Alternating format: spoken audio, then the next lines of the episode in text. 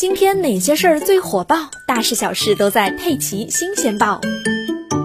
自三月一日起，微信、支付宝的个人收款码不得用于经营性收款。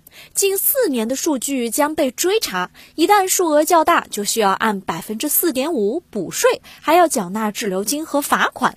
临近三月一日，个人收款码的使用新规即将实施，不知道你有没有被刚刚这条消息吓到？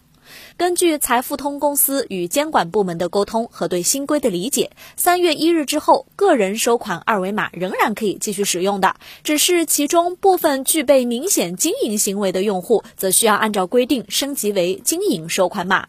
明显经营行为的标准呢？监管部门最近会公布的，而且平台也会在用户升级之前保留一段时间作为过渡期。如果符合升级标准，微信收款助手就会下发消息通知；没有收到通知的用户呢，就不会受到影响了。也就是说啊，个人收款码依然还能使用，但的确不能用于经营行为。至于补交百分之四点五的税，这是个假消息。支付宝和微信双方都回复是谣言。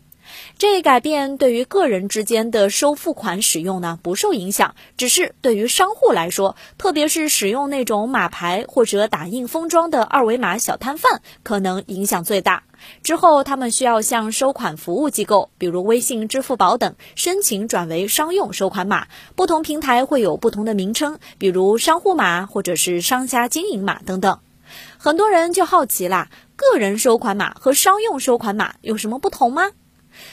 个人收款码首要的就是不需要缴纳费率，商用收款码则不行。一般的行业都要缴纳百分之零点三八到百分之六的费率。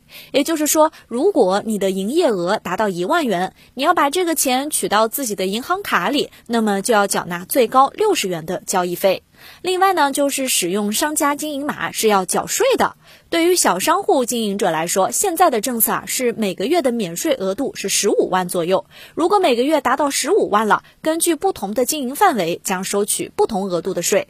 其实这种个人收款码不得用于经营性收入，对于整个市场规范来说是有利的。